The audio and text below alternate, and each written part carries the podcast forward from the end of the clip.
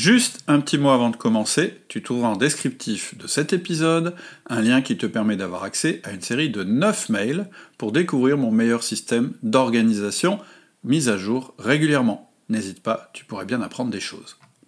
Bonjour, je suis Cédric Watine d'Outils du Manager, le podcast en français qui vous aide à améliorer votre management au quotidien. Aujourd'hui, un nouveau podcast, comment éviter le burn-out.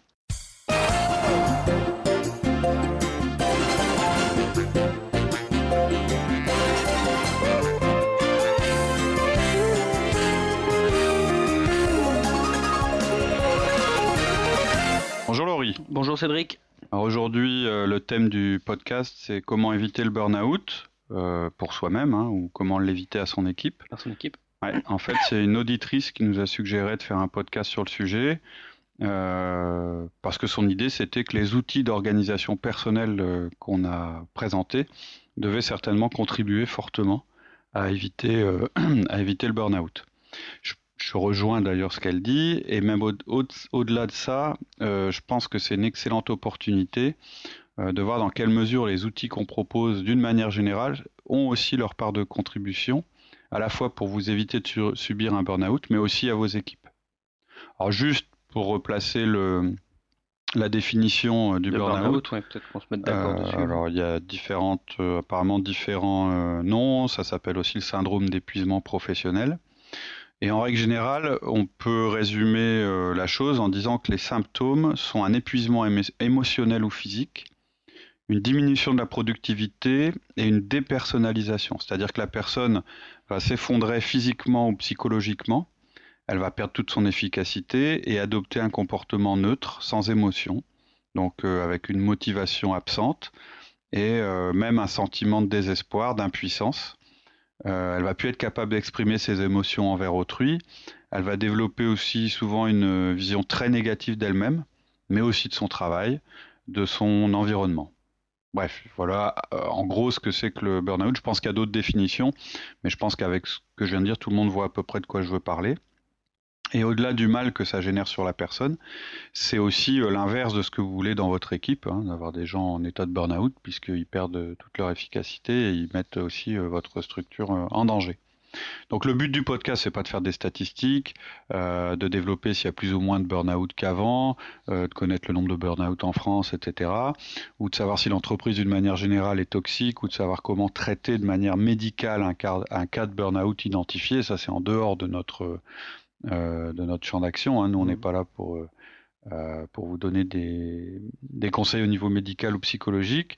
Par contre, notre objectif aujourd'hui, ça va être de prendre un certain nombre d'outils auxquels on croit fortement pour l'organisation personnelle et pour la manière de manager, et vous montrer que ce sont des facteurs positifs pour réduire justement les risques de burn-out, à la fois donc pour vous et pour vos équipes.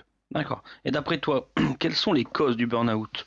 Comment, euh, comment on en arrive là? Bah En fait, je pense que c'est un ensemble. Je crois qu'en dehors de la charge de travail trop importante, les sources de stress euh, démotivants et épuisants peuvent être de, deux ordres. On peut avoir d'abord un sentiment de non-maîtrise et ensuite euh, un sentiment de perte de sens, c'est-à-dire de ne pas savoir pourquoi on travaille. Euh, ça, c'est au niveau des facteurs exogènes, c'est-à-dire euh, qui dépendent pas de l'individu, c'est-à-dire qui dépendent de l'environnement de la personne. Ensuite, je pense qu'au niveau de la personne elle-même, il peut y avoir aussi des facteurs. Et je parle pas seulement de fragilité morale. Bon, évidemment, ça, ça compte, mais euh, ça peut aussi arriver à des personnes qui sont au contraire ultra solides et impliquées et qui se donnent corps et âme à leurs tâches sans avoir conscience de leurs limites. Euh, moi, j'ai vécu ça. C'est plus souvent ça même. Euh, on peut avoir des gens euh, qui se rendent pas compte qu'en fait là, ils sont en train de s'épuiser, mais ils sont tellement pris dans leur travail et tellement dans le dans le dans le quotidien et dans le rush qu'ils se rendent pas compte qu'ils sont en train de se détruire eux-mêmes. Et là, votre rôle, quoi. Pardon? Ils sont en train de se consumer, d'où le terme burn-out. Ouais, c'est ça. En fait, et là, votre rôle de manager, ça doit être de les avertir. mais pour ça, faut que vous-même vous en rendiez compte. Donc, en résumé, en dehors d'une personne ou d'une structure qui serait de nature harcelante, parce que ça c'est un autre cas, on peut aussi avoir un chef euh, abusif, on peut avoir euh, une structure, un système d'entreprise qui est abusif. Donc en dehors de ces phénomènes-là, euh, où on a quelqu'un ou un environnement qui en fait a pour objectif de détruire l'individu, il y a trois facteurs majeurs, je pense, qui, qui provoquent un stress pouvant entraîner un burn-out. Le premier facteur, c'est une charge de travail trop importante et aggravée par une absence de résultats. Le deuxième, c'est un sentiment de non-maîtrise de son travail. Et le troisième, c'est une absence de sens dans son travail. Et donc, à l'inverse, on peut penser que quelqu'un qui réussit à absorber sa charge de travail, qui réussit à avoir des résultats euh, parce qu'il maîtrise ses actions et son temps, tout en comprenant pourquoi il travaille, aura peu de chances de se retrouver en situation de burn-out. Et donc, on va développer ça, nous, euh, sur ce podcast, de manière positive. C'est-à-dire comment gérer sa charge de travail, euh, pour avoir des résultats, comment avoir un sentiment de maîtrise, et comment donner du sens, à son travail. À son travail. Ok, alors comment outil du manager donc, peut nous aider? Alors si on résume euh, outils du manager, on a en gros quatre sortes d'outils que je rappelle. On a une première euh, catégorie d'outils qui sont les outils de management, les fondamentaux. fondamentaux, oui. Une deuxième catégorie d'outils qui sont les outils d'organisation personnelle. Là, je parle de la routine du lundi, de l'agenda, des mails, des tâches. On a une troisième catégorie d'outils qui sont les outils de communication, en se, reposant sur la méthode DISC. Et on a une quatrième catégorie d'outils qu'on vous propose, qui sont plus des outils de fonctionnement ou des outils de travail, c'est-à-dire euh, la réunion efficace, euh, comment faire un recrutement, comment faire une présentation efficace, etc. Et aujourd'hui, on va principalement parler des outils du manager, les fondamentaux, et les outils d'organisation personnelle. D'accord. En quoi les outils d'organisation personnelle peuvent nous aider alors? Alors ça, c'est les outils qui vont nous aider personnellement dans notre organisation de tous les jours.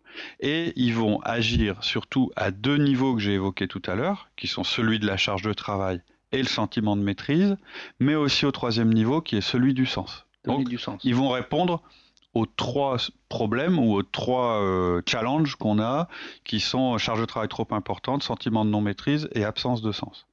Donc la charge de travail d'abord, c'est ce qui semble le plus évident. Le premier objectif de nos outils d'organisation personnelle, c'est bien de vous permettre de faire des choses plus efficacement, c'est-à-dire de faire plus de choses en moins de temps. Donc ça, c'est la base. Euh, vous avez beaucoup de travail à faire et donc vous avez plutôt intérêt à ce que ce travail se réalise dans un temps euh, le plus contenu possible parce qu'une des causes euh, du burn-out, c'est bah, de travailler trop, de s'épuiser au travail, c'est-à-dire de faire des journées trop longues, etc. etc. On, a, on, a on, a, une grosse phase, on a une phase où on prend du plaisir au travail et tout ça, et on en mhm. fait, on en fait, on en fait. Mhm. Et puis après, il se passe un moment où on fait toujours autant de travail, mais on prend plus de plaisir. Mhm, et là, on se consume. Ou alors on continue à prendre du plaisir et on arrive à un moment où notre corps ou notre intellect dit stop, sans qu'on s'en soit rendu compte. Donc premier point sur les, travail, sur les outils d'organisation personnelle, permettre de plus efficace, de travailler plus vite. Mais je pense que c'est pas le plus gros apport bizarrement, pour moi, c'est ce qui peut paraître euh, euh, non essentiel à d'autres qui l'est, c'est pour moi leur plus gros apport, c'est la maîtrise de votre temps et le sentiment de cette maîtrise. Pourquoi je dis ça? Ah, Pourquoi D'abord parce que notre méthode nous permet de rendre le travail à faire visible, de le mesurer. Or, on ne peut maîtriser que ce qu'on mesure. La mesure, c'est ce qui permet de se positionner, de se situer par rapport à ce qu'on a à faire. Et ça, c'est très très important. Ça donne des repères. Tout à fait, ça vous donne des repères, c'est exactement ça. Donc une des premières choses qu'on va vous apprendre à faire dans notre podcast sur euh, la gestion des tâches, c'est une liste de tâches, justement. Et en fait, c'est pas seulement pour, pour vous éviter d'oublier des choses, parce que c'est ce qui vient à l'esprit. On fait une liste de courses pour pas oublier de courses. C'est clair. On fait une liste de tâches pour pas oublier de tâches, aussi. Mais c'est pas ça le plus important ça va vous permettre de visualiser ce qu'il y a à faire. De vous, ça va vous permettre de clarifier. C'est-à-dire qu'au lieu d'avoir un fratras de choses à faire qui va tourner en permanence dans votre tête et qui va engendrer de la frustration, vous avez devant vous quelque chose de fini.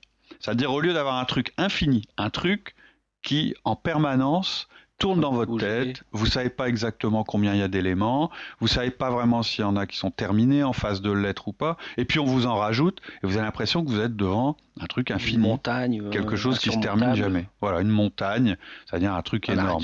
une fois que c'est sur le papier, ça peut être volumineux, mais au moins c'est fini. C'est-à-dire que vous avez délimité où ça commence et où ça s'arrête. Et donc, déjà ça c'est important. Vous pouvez vous dire j'ai beaucoup à faire ou pas beaucoup c'est, très, ça paraît bête, mais déjà vous quantifiez. C'est comme. Euh, c'est factuel, on le Voilà, c'est factuel, vous avez une liste et c'est écrit.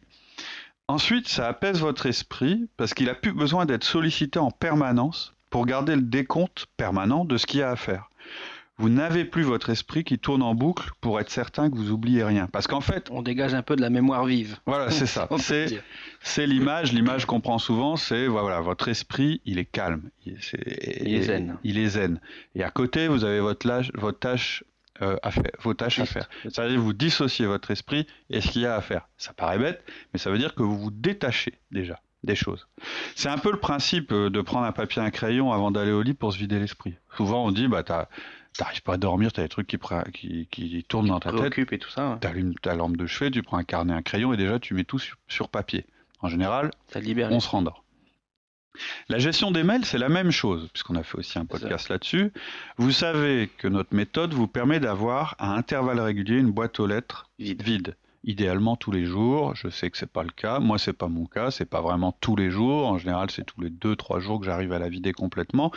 Mais ce que vous faites, en fait, quand vous faites ça, vous videz votre boîte mail et vous alimentez votre, votre liste de tâches. On a une méthode pour ça, mais en gros, en résumé, si vous n'avez pas envie d'écouter le podcast sur les, sur les tâches ou sur les mails, ce qu'on fait, c'est qu'on prend les mails, on, et puis on les classe entre euh, les choses qui sont à faire par nous, par d'autres, ce qui est à garder, pas garder, archiver. On a une méthode pour ça, mais disons globalement, le but c'est de vider la boîte, c'est-à-dire de passer d'un espace que vous maîtrisez pas, c'est votre boîte mail. Pourquoi vous maîtrisez pas votre boîte mail C'est parce que c'est pas vous qui décidez de l'arrivée des mails ou de leur contenu, c'est quelqu'un d'autre.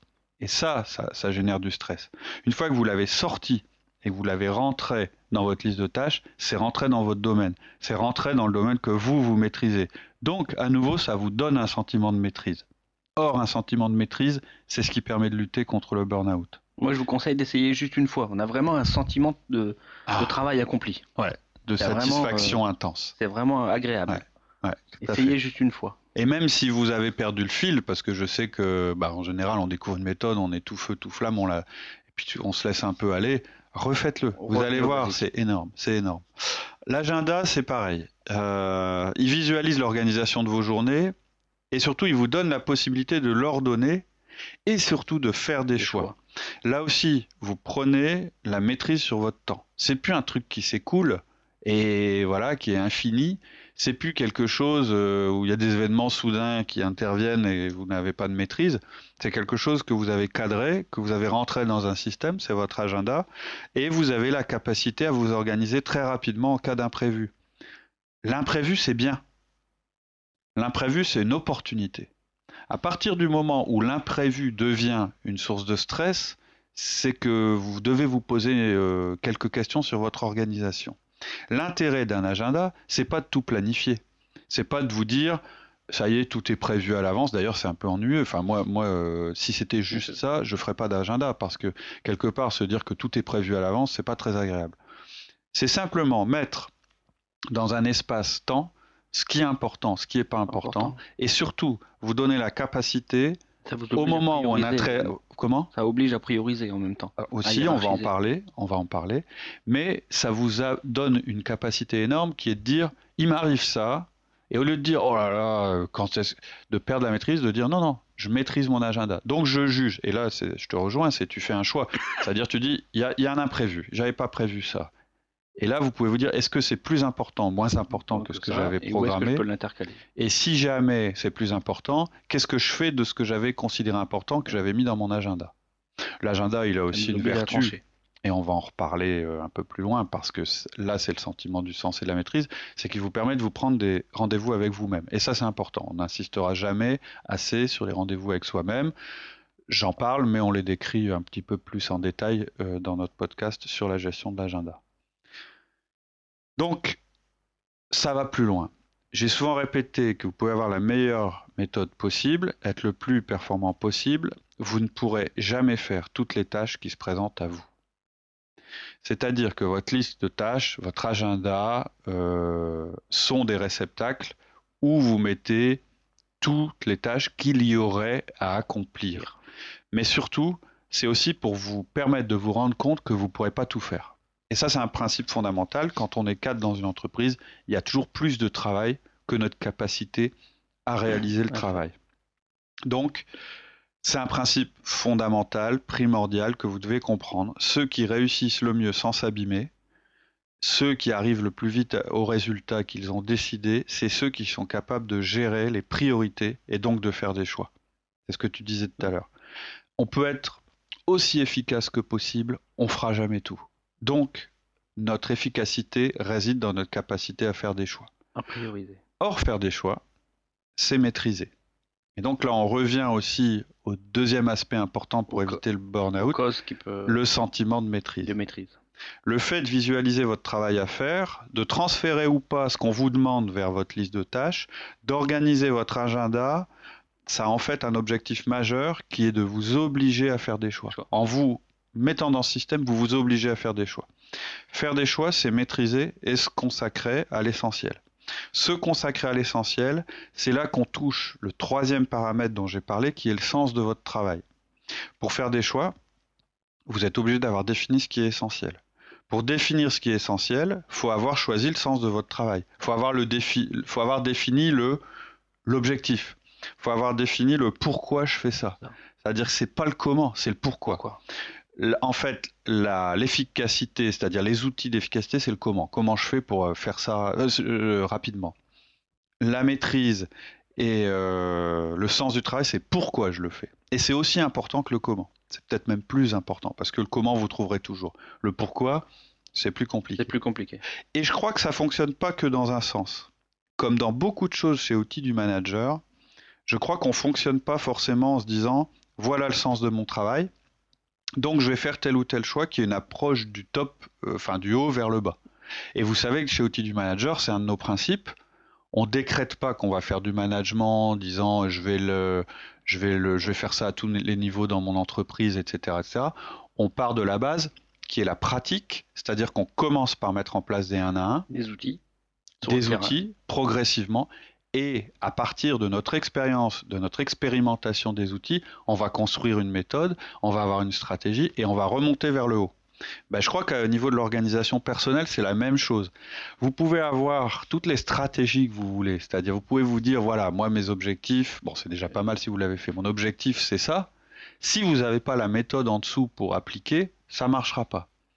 Et moi je pense que c'est en commençant par vous organiser, en commençant à utiliser les outils, en commençant à vider votre esprit, parce qu'aujourd'hui il est encombré, parce qu'aujourd'hui vous êtes peut-être presque en train de faire un burn-out, parce que vous avez plus de sentiment de maîtrise. on n'a pas le temps de réfléchir, on n'a pas le temps de donner du sens. Voilà, c'est en reprenant la maîtrise de, de ça que vous allez pouvoir déterminer le sens et que vous allez pouvoir donner un sens à ce que vous faites. Et en plus, c'est peut-être en analysant ce que vous faites aujourd'hui, en disant c'est vrai que je prends mon pied quand je fais ça, ou bien c'est vrai que là je suis plus efficace quand je fais ça, mais moins efficace quand je fais ça, ou c'est vrai que quand je fais cette chose-là j'ai l'impression de ne pas être dans mon rôle, que vous allez pouvoir remonter, c'est-à-dire procéder à l'envers, remonter par ce que vous faites au quotidien, jusqu'à un niveau qui est plus général et déterminer le sens de votre travail, déterminer votre stratégie, etc. Et c'est tout le sens de notre méthode où en fait en permanence, notre méthode d'organisation personnelle, on est dans le quotidien avec des outils, mais on remonte au sens et vice versa. C'est-à-dire que l'un alimente l'autre en permanence. Votre stratégie, elle sera pas bonne si elle colle pas au terrain. C'est vrai pour une stratégie d'entreprise, c'est vrai pour une stratégie personnelle. Donc vous devez être au clair, vous devez pas être dans le rush. Voilà. Donc, en ayant cette approche bottom-up en même temps que top-down, vous allez entretenir en permanence la cohérence entre votre quotidien et vos objectifs. objectifs. Voilà. Tu parles de, tous les outils, mais on n'a pas parlé de la routine du lundi. Ah si, alors je vais en parler. Parce qu'en fait, c'est peut-être ce qui est le plus innovant dans notre méthode. Des méthodes pour gérer les mails, les agendas, les tâches, il y en a plein. La routine du lundi, ça c'est notre truc euh, et euh, c'est ce qui fait qu'en fait le reste fonctionne. La routine du lundi, c'est ce qui permet de d'entretenir tout notre système d'organisation en bonne santé, notre système d'organisation personnelle. Mais pas seulement. Ça permet en fait euh, la routine, en gros, hein, la routine du lundi, je résume, c'est je purge ma liste de tâches, je mets à jour mes mails, je mets à jour mon agenda, je prends des décisions sur ce que je vais faire. Donc, ça permet que votre système s'encrasse pas, parce que un petit coup de vitamine du lundi matin. Voilà, c'est là, euh, voilà, c'est je remets un peu d'huile dans les rouages, j'enlève ce qui est ce qui est nécessaire d'enlever, j'ajoute ce qui doit. C'est l'entretien de votre routine, mais pas seulement. C'est surtout, et c'est ça qui est le plus important dans les routines du lundi, euh, c'est que c'est le moment où vous prenez du recul. C'est-à-dire que c'est le moment où vous recentrez sur vous-même et sur le sens que vous donnez à vos actions. Et c'est très important pour éviter le burn-out. C'est le moment où vous arrêtez pour dire stop. stop. Je suis plus dans la montagne russe du quotidien, je suis plus dans le rush que je maîtrise pas, je m'arrête, je remets tout en ordre dans ma tête, je me prépare pour ma semaine, et alors je pourrais m'abandonner au plaisir du stress positif. Parce que, attention, euh, ce que je vais faire, ça va être le rush, ça va être dur, euh, je vais avoir du stress, mais je vais me dépasser pour un but que je me serais fixé, je serai en maîtrise, il y aura un sens à ce que je fais. Le danger, c'est quand vous faites plus votre routine du lundi, c'est de perdre la maîtrise. Vous allez perdre ça. Et c'est là que vous vous faites du mal. C'est-à-dire qu'à un moment, vous devez être capable de vous arrêter, de regarder un petit coup dans le rétro en disant la semaine dernière, qu'est-ce qui s'est passé? Ouais, ok, j'ai été dans mes objectifs, j'ai fait ça, j'ai fait ça. Vous faites une espèce de bilan et vous vous reprojetez sur la semaine suivante. Donc, vous vous ressentez. Un sentiment de maîtrise. On dit, tiens, voilà, là, c'est fait. On le centrage. Voilà. Je suis en cohérence avec mes objectifs. Ce que je fais est en cohérence avec ce que je veux faire et on fait un point avec le sens. Donc ça c'est bien, on parle beaucoup de nous, donc ça on sait le maîtriser, on sait le faire. oui, il faut, faut, espérer, oui. Mais si, comment on peut faire pour aider un de nos collaborateurs Alors, qui serait un petit peu, parce qu'on peut le voir pendant les 1 à 1 et tout ça, on dit tiens lui il est vraiment surchargé et tout, on voit que ça va pas, il est parti, comment on peut l'aider? Alors, nous verrons ça dans la deuxième partie de ce podcast. En attendant, je vous souhaite une très bonne semaine et je vous dis à la semaine prochaine. Au revoir.